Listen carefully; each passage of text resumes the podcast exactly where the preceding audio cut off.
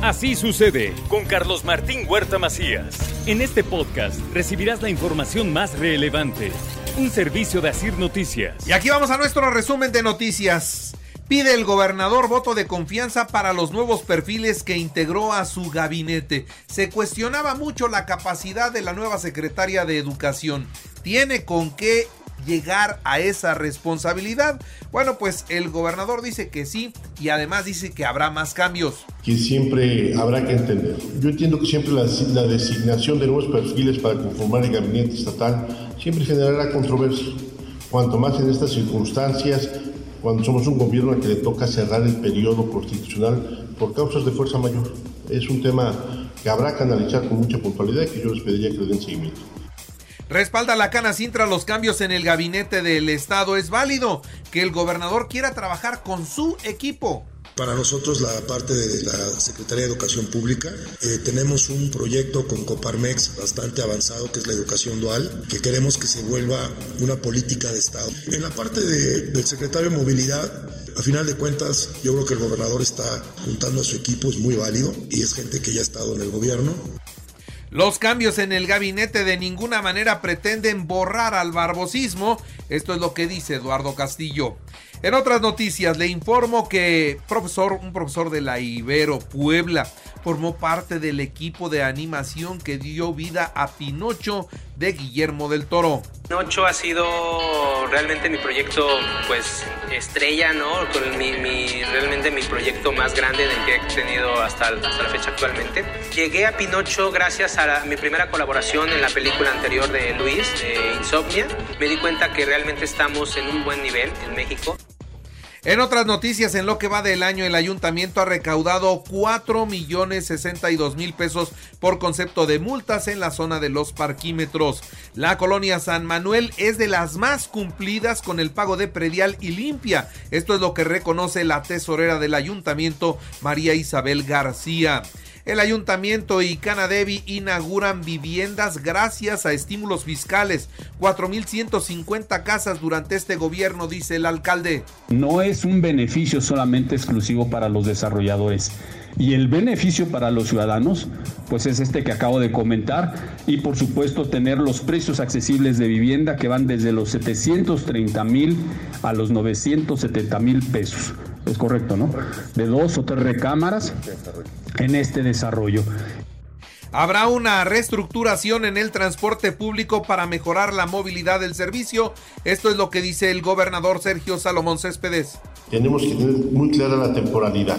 Entonces, vamos a dar a conocer qué es lo que sí vamos a poder hacer, qué vamos a alcanzar con mucha firmeza para que no queden en promesas vanas. Entonces, hoy nuevamente estamos reestructurando estas áreas de oportunidad en el tema de transporte, pero por supuesto que vamos a trabajar con mucha intensidad el gobierno estatal rehabilitó la Casa del Títere y marionetas mexicanas en el Museo Infantil de la Constancia Mexicana. Una muy buena noticia, qué bueno, qué bueno que ya se está rescatando todo lo que se quedó sin mantenimiento durante años.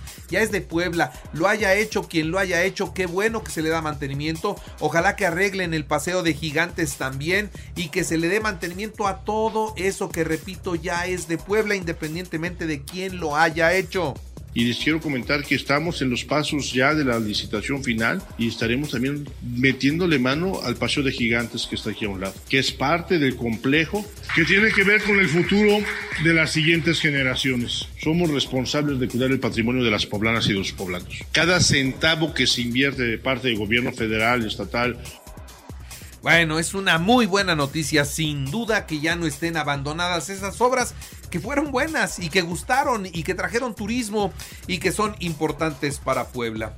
Bueno, en otras noticias, déjeme decirle que el PRI presentará esta semana la propuesta para la Secretaría General del Ayuntamiento. Esto es lo que dio a conocer también el alcalde. Y con base a las propuestas que me presenten, estaré tomando yo la decisión. Como lo dije, es un espacio del PRI, se mantiene para el PRI por ser un gobierno de coalición. La última palabra, pues el responsable es el presidente de la ciudad, así lo hemos acordado y lo hemos platicado, pero siempre hay que, insisto, dialogarlo. Descartado el choque de trenes por la candidatura al gobierno del estado, invitaré a Nacho Mier a sumarse a mi proyecto, dice Alejandro Armenta. No es lo mismo un tren de vapor que un Shihansen, ¿verdad? Entonces yo soy un Shihansen y él es un tren de vapor. Entonces, claro que no va a haber choque de trenes, va a choque de trenes y vamos como 20 estaciones arriba. Es un tren de vapor que yo respeto, ¿eh?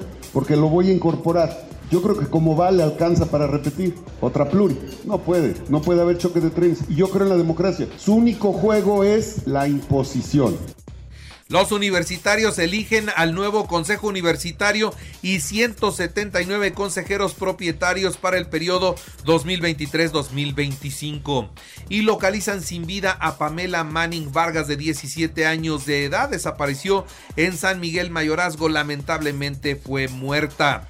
También le doy a conocer a todos ustedes que ya fue detenido el expareja de Gabriela de Los Ángeles López, esta mujer que apareció en un registro de drenaje en su domicilio. Bueno, pues su esposo ya fue detenido o su pareja.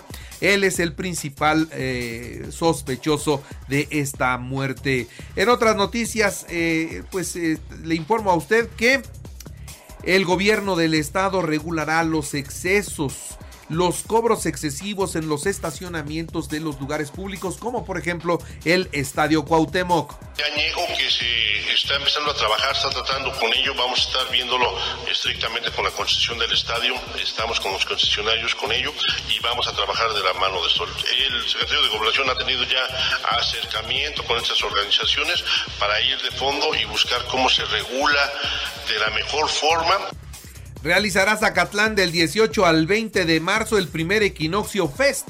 Esto será en el Valle de Piedras Encimadas, así lo dio a conocer la Secretaría de Cultura.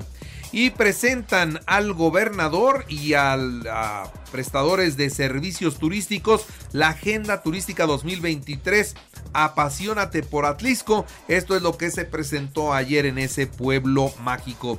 Y le actualizo los datos COVID, 306 nuevos contagios, 24 hospitalizados, dos graves, una persona se reporta muerta. En las noticias nacionales, el presidente aseveró que la Administración de Control de Drogas, la DEA, le debe una explicación a México por su actuación junto con Genaro García Luna durante el sexenio de Calderón.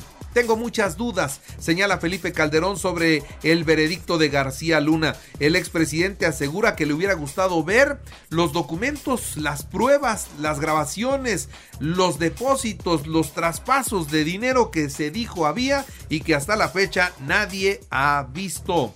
El presidente afirmó que Ovidio Guzmán sí es Ovidio y sí está detenido y sí lo van a entregar a los Estados Unidos para aquellos o por aquellos que estaban dudando.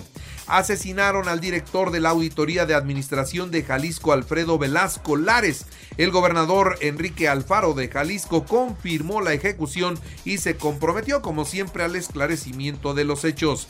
En la mañanera de ayer, el presidente de México aseguró que México es más seguro que los Estados Unidos.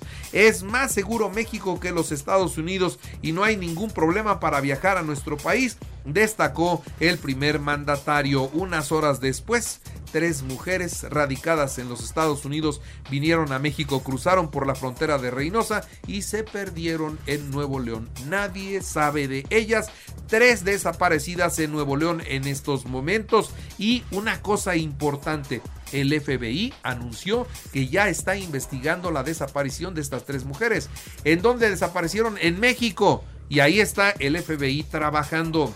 Mientras en Guanajuato, también en los límites de Santa Rosa de Lima con Celaya, otras seis mujeres fueron desaparecidas. Ellas se dedicaban a servir banquetes y hoy no se sabe de su paradero. Son seis. La última vez que las vieron estaban en Celaya. El canciller Marcelo Ebrard fue a Washington y se reunió con el grupo diplomático mexicano a quienes les dijo que tienen que salir a informar lo que se hace en México para acabar con el fentanilo. Esto es lo que dice para evitar la tentación de los republicanos de intervenir en nuestro espacio mexicano tratando de hacer ver a los narcotraficantes como terroristas. Y en medio de una ovación regresó Edmundo Jacobo a las oficinas del INE. Poco tiempo fue apartado de su cargo por el Plan B. Evidentemente es el primer golpe a este plan en contra del INE. Gustavo de Hoyos es el primer mexicano aspirante a la presidencia de la República para el 2024. Dijo estar hasta la madre de los políticos de siempre, de esos que cambian de partido solo por interés del poder sin resolver cuando tienen la oportunidad. El que busca pues ser el candidato de la alianza, vamos a ver, ha estado metido, ha sido activista, sí, desde la derecha siempre, pues vamos a ver si es el líder opositor que México necesita. Graves e históricas las afectaciones si se aprueba el cabotaje aéreo. Esto es lo que dice la Cámara Nacional de Aerotransportes. Podrían quebrar varias aerolíneas. La titular de la Secretaría de Seguridad y Protección Ciudadana, Rosa Isela Rodríguez, se apuntaló ya como la corcholata favorita del presidente para la jefatura de gobierno en la Ciudad de México. El segundo en la lista es el gallo de Claudia. Estamos hablando de Omar García Harpuch. Vamos a ver con quién compiten. La van a tener muy, muy difícil en la Ciudad de México. El Papa Francisco celebró ayer 10 años de su pontificado con los cardenales en una ceremonia. Y Joe Biden le dice a los estadounidenses que no entren en pánico tras la quiebra de dos bancos. Sus depósitos estarán ahí cuando lo necesiten. Esto se lo aseguró a los clientes sobre todo de Silicon Valley. En los deportes, Atlas Olimpia de Honduras a las 20:15 horas, octavos de final de la Conca Champions. Manchester City Leipzig a las 2 de la tarde, igual que Porto Inter de Milán. Estamos hablando de la Champions. En el béisbol, Estados Unidos apaleó 21 a 1 a Canadá en la actividad del Clásico Mundial de Béisbol. Gran Bretaña 7-5 a Colombia. La selección mexicana se medirá hoy a la Gran Bretaña. Esto será en punto de las 8 de la noche. Y les recuerdo que así sucede está en iHeart Radio y ahora puede escuchar a toda hora y en cualquier dispositivo móvil o computadora nuestro podcast con el resumen de noticias, colaboraciones y entrevistas. Es muy fácil, entre a la aplicación de iHeart Radio, seleccione el apartado de podcast, elija noticias y ahí encontrará la portada de Así sucede. Así sucede con Carlos Martín Huerta Macías. La información más relevante ahora en podcast. Sigue disfrutando de iHeartRadio.